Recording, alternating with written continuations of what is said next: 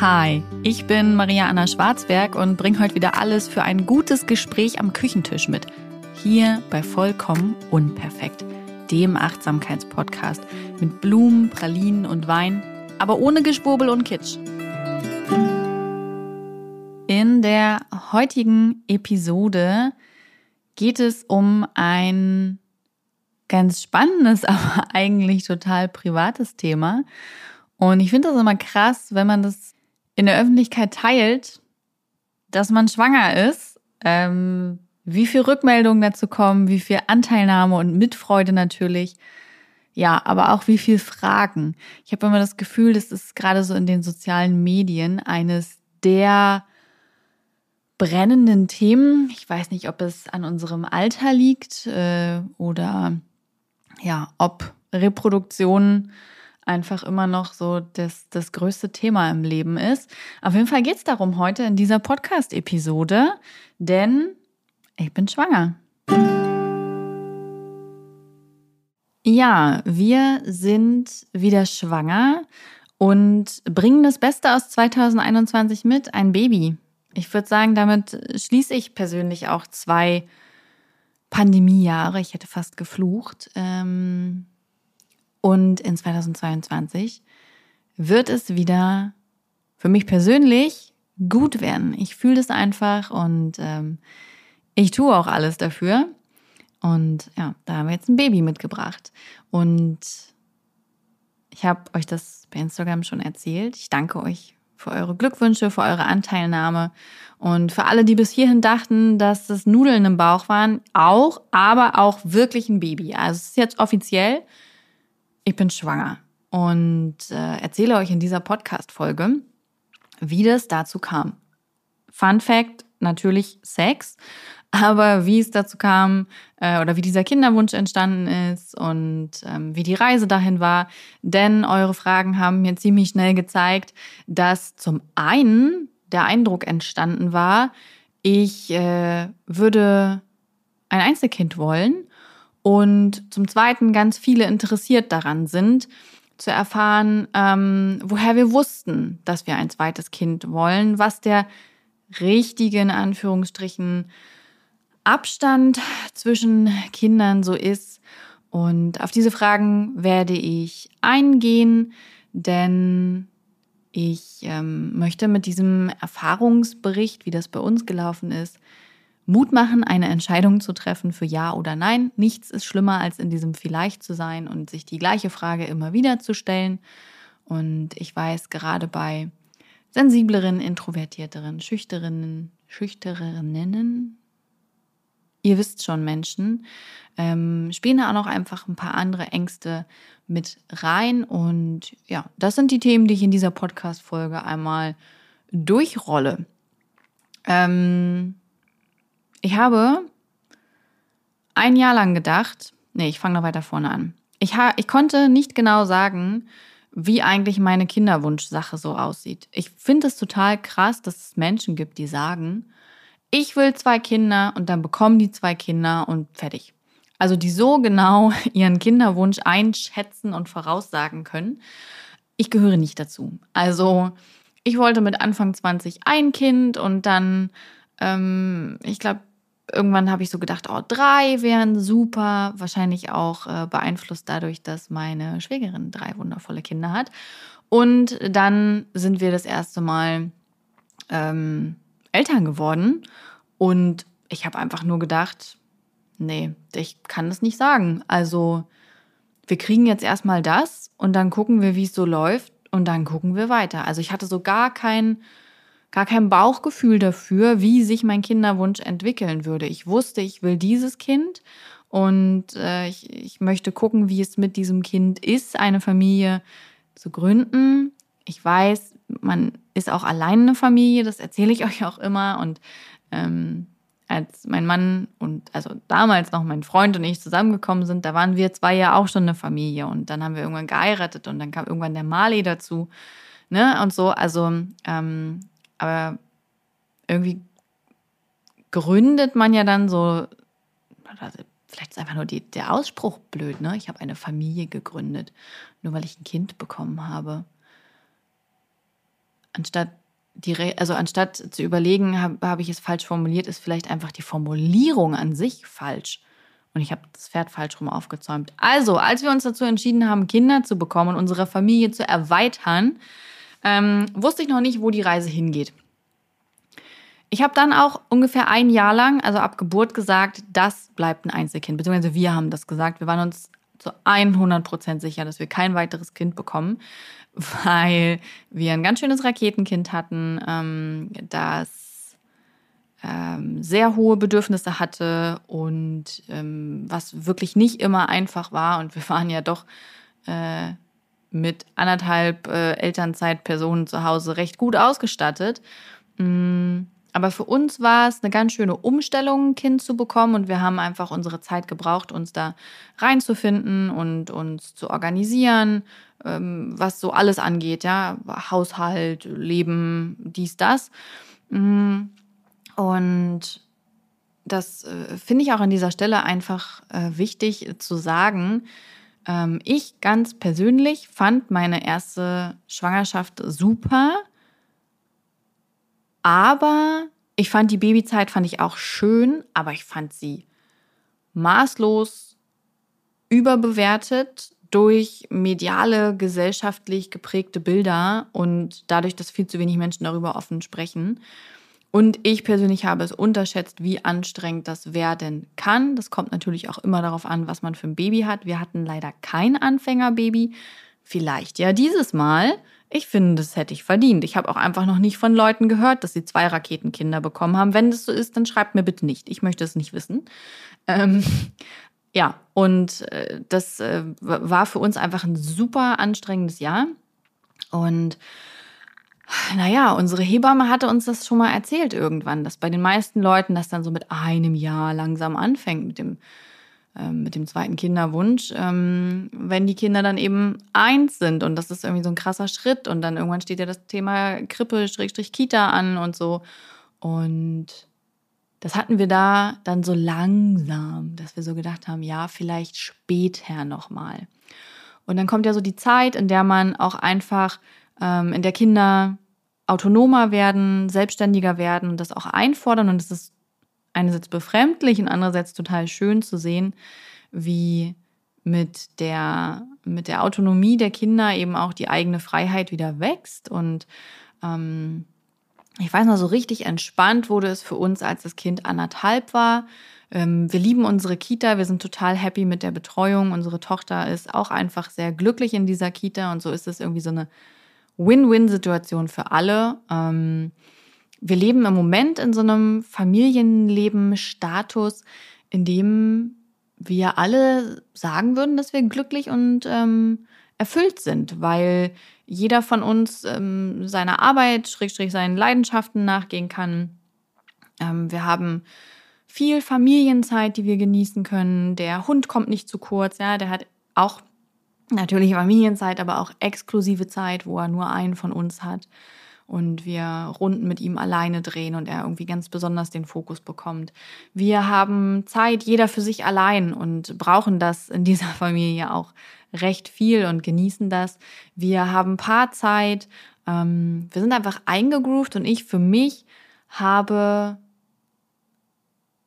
oder ich, ich führe ein Familienleben ähm, schöner, als ich es mir gewünscht und vorgestellt hatte. Und ähm, für mich habe ich mit meiner eigenen Familie ähm, auch so ein bisschen die Angst äh, kuriert, ähm, dass ich keine gute Mutter sein könnte oder dass Familie eben immer so aussieht, beziehungsweise das bedeutet, wie ich das kennengelernt habe. Und das wollte ich eben nicht.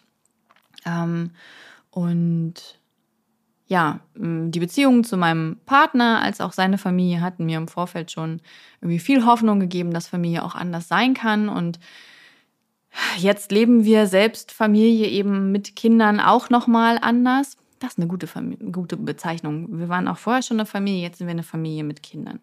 Und ähm, wir leben das nochmal anders, als ähm, ich es erlebt habe oder als es mein Mann erlebt hat. Und wir ähm, leben das genauso, wie wir es gut finden und wie wir es für richtig halten. Und es ist einfach total schön zu sehen, dass Familie ein solcher Wohlfühlort sein kann mit so viel Gleichberechtigung. Wir sind einfach alle gleich wertvoll und ähm, es gelten für alle die gleichen Regeln. Auch unsere Tochter ist ein vollwertiges Familienmitglied und es ist einfach toll und das ähm, konnte ich aber auch erst so richtig verstehen und erfahren und lernen, als ich mich diesem Prozess hingegeben habe, ein eigenes Kind zu bekommen. Und ähm, deswegen war diese Angst, ähm, kann ich eine schlechte oder kann ich eine schlechte Mutter, werde ich eine schlechte Mutter sein, die war diesmal so nicht da. Ich habe zum Beispiel keine Angst davor, dass ich zwei Kindern nicht gerecht werden könnte oder dass ich eines weniger lieben würde. Ähm, ich weiß, manche Menschen haben das, aber ich habe das nicht, weil ich liebe ja auch meinen Partner, ich liebe auch meinen Hund und ich liebe mein Kind. So und da liebe ich ja auch jetzt nicht irgendwen weniger, nur weil unsere Tochter zur Welt gekommen ist, ähm, sondern es verändert sich dann einfach ähm, die Organisation dahinter und die Aufteilung und sowas alles, aber nicht die Zuneigung, die wir für einen Menschen oder ein Lebewesen empfinden. Also diese Angst habe ich einfach gar nicht, sondern ich habe so gemerkt, als unsere Tochter anderthalb war, boah, jetzt läuft's rund. So habe ich mir Familie vorgestellt und habe auch gedacht, ja, okay, dafür habe ich das Baby ja in Kauf genommen, ähm, das einfach nicht immer cool war. Und da haben wir dann damals auch so drüber gesprochen, haben gedacht, ja, ein zweites Kind wäre schon toll, aber später mal. Also da wurde das schon konkreter, dass wir gesagt haben, ja, zweites Kind wäre schon super. Ähm, ich habe damals auch eine Podcast-Folge aufgenommen, die hieß Noch mehr Kinder. Und ähm, in der ging es aber eher generell um die Frage, möchte ich ein Kind? Ähm, losgelöst von diesem gesellschaftlichen Druck, denn es ist wirklich niemandes Aufgabe, Kinder in die Welt zu setzen. Und man kann sein Leben auch wunderbar mit ganz vielen anderen Dingen füllen und glücklich sein. Und es ging eben auch um die Frage, äh, wie viel Kinder und sowas alles. Mm, ich habe das eigentlich eher allgemein gefasst, ganz bewusst, um da auch eine Grenze zu ziehen, weil ich keinen Einblick in meine Kinder Wünsche geben möchte, ähm, sofern ich das nicht möchte. Und es ist eben einfach auch immer ein sehr privates oder ein sehr persönliches Thema. Da hat auch einfach niemand ähm, nachzufragen oder ähm, im schlimmsten Fall mitreden oder urteilen zu wollen. Ähm, und genau darum ging es in dieser Podcast-Folge. So diese Vorurteile, wenn man nur ein Kind hat, wäre man egoistisch und äh, wenn man mehrere Kinder hat, ist es aber irgendwann auch nicht mehr richtig. Und ähm, ja, offensichtlich haben Menschen gedacht, deswegen, wegen dieser Podcast-Folge, ähm, ich würde ein Einzelkind wollen. Also spannend, meine Abgrenzung hat funktioniert. Ihr habt euch eure Gedanken dazu gemacht, wie das wohl bei uns so aussieht. Und ähm, ja, der Unterschied ist, jetzt möchte ich gern drüber sprechen. Ich habe es eingangs schon gesagt. Ich möchte euch zum Teil in dieser Geschichte mitnehmen, um ähm, einfach auch diesen Prozess sichtbar zu machen vom Kinderwunsch und gerade mit dem zweiten Kind. Ähm, wie gesagt, ich habe es an euren Fragen auch gesehen, es ist nicht nur für uns ein spannendes Thema, sondern ähm, auch für, für viele andere. Und für uns war das auch wirklich ein Prozess, der da stattgefunden hat. Ich würde sagen, um anderthalb rum stand, wie gesagt, fest, ja, mm, ein Kind aber später. Wir wollten so einen Abstand, weiß ich nicht, dreieinhalb bis viereinhalb Jahre hätten wir ganz cool gefunden, weil dann ist das erste Kind schon selbstständiger und so. Und ähm, ja, irgendwie hat sich das richtig angefühlt. Und es war auch schön ähm, zu merken, wie gut wir jetzt einfach organisiert und aufgestellt sind, wie schön unsere Familie, ähm, wie schön unsere Familie läuft, wie viel Spaß wir an unserem Alltag haben und in unserem Leben. Und dann war eine Freundin aber auch schwanger und ich kam dadurch natürlich sehr oft mit dem Thema Schwangerschaft in Berührung und habe immer öfter gedacht, oh, ich freue mich schon so doll darauf, nochmal schwanger zu sein. Ich freue mich so doll darauf, nochmal ein Baby zu kriegen. Ich weiß, das wird wahrscheinlich wieder ein toughes Jahr, aber was ist ein Jahr im Vergleich dazu, dass man einen Menschen, ja, einen weiteren Menschen in diesem Familienkonstrukt hat und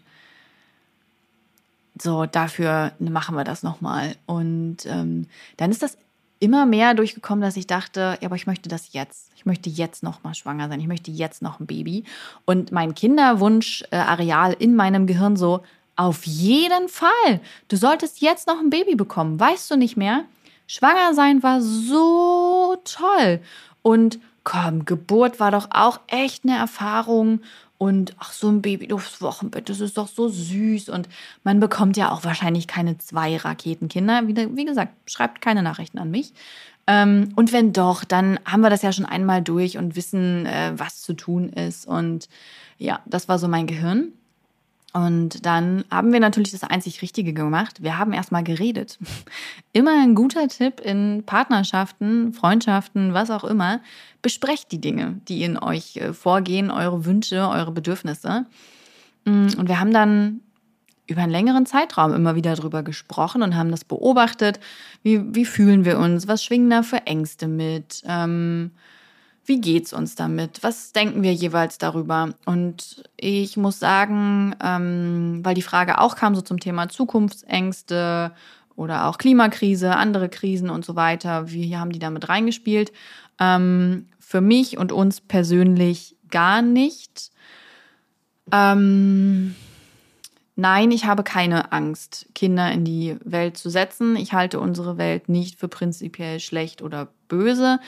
Ich bin der Meinung, dass wir in einem Zeitalter leben, was einen enormen Wissens- und Informationssprung macht. Ähm, Digitalisierung ist ein Riesenthema. Wir leben in einer Zeit des Wandels. Wir müssen uns dem Klimawandel stellen und auch vielen anderen Themen, auch dem Frieden in Europa und auf der Welt. Es gibt einfach ganz, ganz viele Themen. Ähm, aber das ist für mich kein Grund, ein Kind zu bekommen, sondern ich ganz persönlich freue mich, meine Familie zu erweitern. Ich freue mich über die tollen Menschen, die dieser Familie angehören.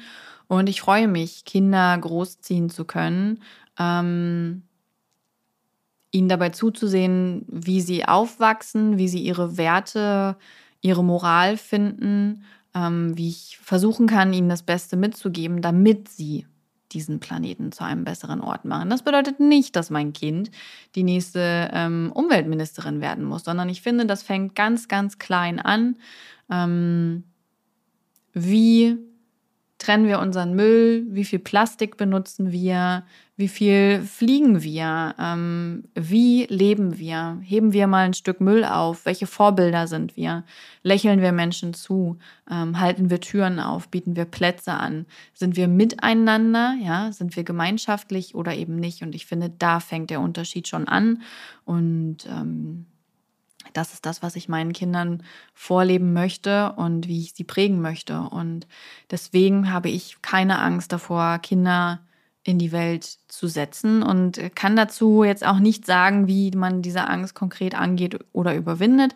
Ich glaube, in erster Linie ist es immer wichtig, darüber zu reden, vor allem mit dem Partner oder der Partnerin, ähm, die für diese Kinderplanung dazugehört. Und ähm, nur so kann man solche Brocken aus dem Weg räumen. Naja, also bei uns wurde dieses Thema dann so langsam wichtiger, gewichtiger. Und irgendwann kam ähm, mein, mein Partner mit einem Schwangerschaftstest nach Hause und sagte, egal, wir machen das jetzt. Ich habe das Gefühl, wir haben genug darüber gesprochen, wir sind uns sicher, was wir wollen.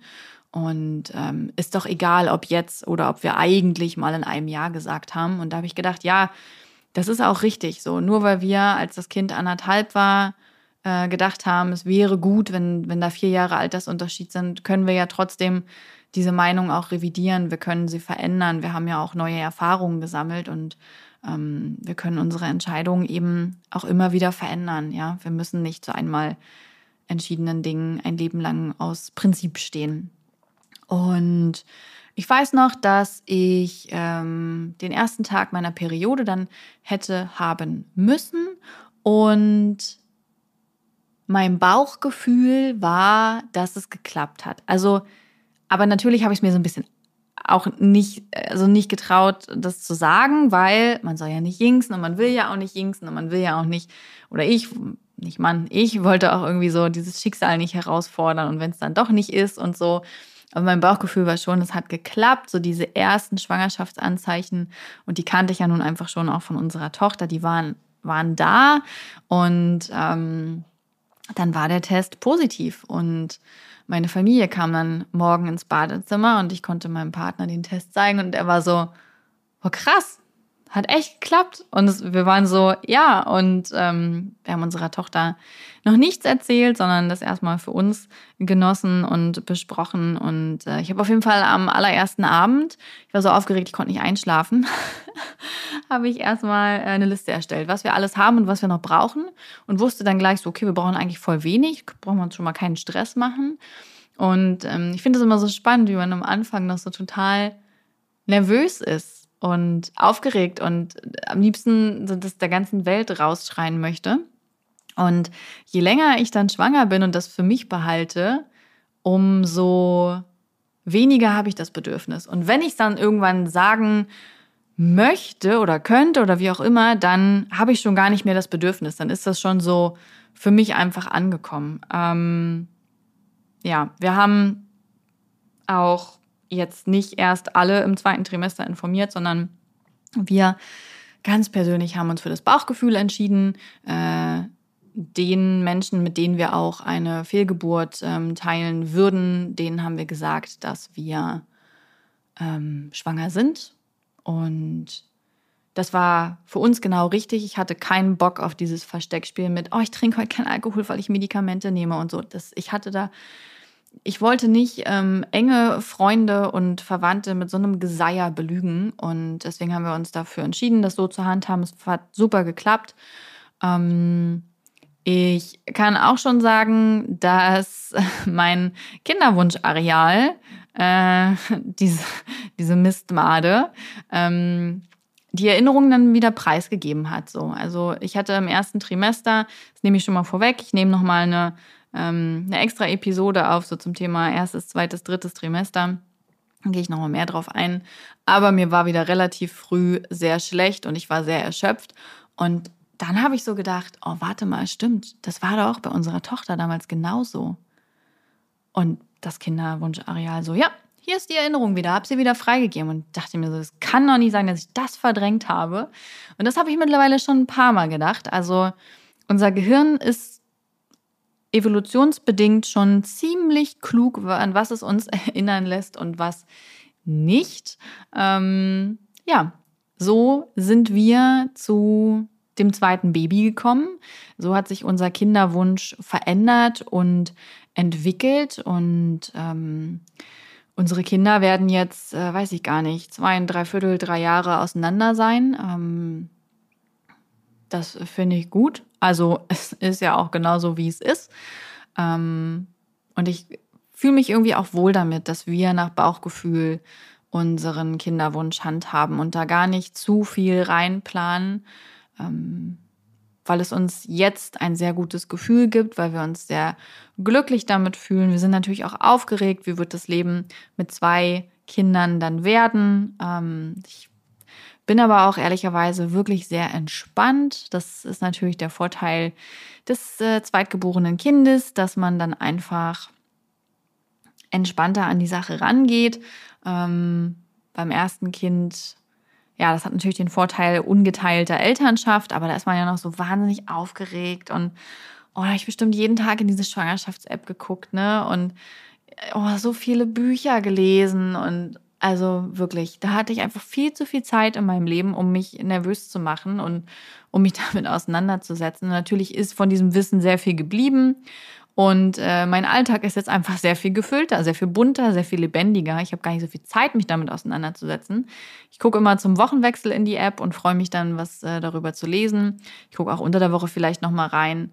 Ähm, ich habe mein Schwangerschaftsbuch wieder ausgepackt aus der ersten Schwangerschaft von Karin Dannhauer. Gute Hoffnung, super Buch. Man braucht auch kein weiteres, wenn man das hat. Man kann alles nachlesen. Mir fällt auch gerade auf, dass ich zum zweiten Trimester noch nicht mal gelesen habe obwohl ich da jetzt ja schon angekommen bin. Und ähm, ich werde euch nicht sagen, in welcher Woche ich bin oder sowas. Ich möchte einfach nicht, ähm, dass zum Entbindungstermin mein Postfach nicht mehr stillsteht und ähm, da so einen künstlichen Hype äh, kreieren. Denn es ist einfach so, dass in den sozialen Medien äh, Babys, Schwangerschaften, Fortpflanzung ein gigantisches Thema sind. Ähm, immer wenn man mal zum Beispiel eine Woche oder vier oder so nicht online war, dann sieht man das auch. Der Feed spült als allererstes irgendwelche Babyverkündungen oder Geschlechtsverkündungen oder sonst was rein.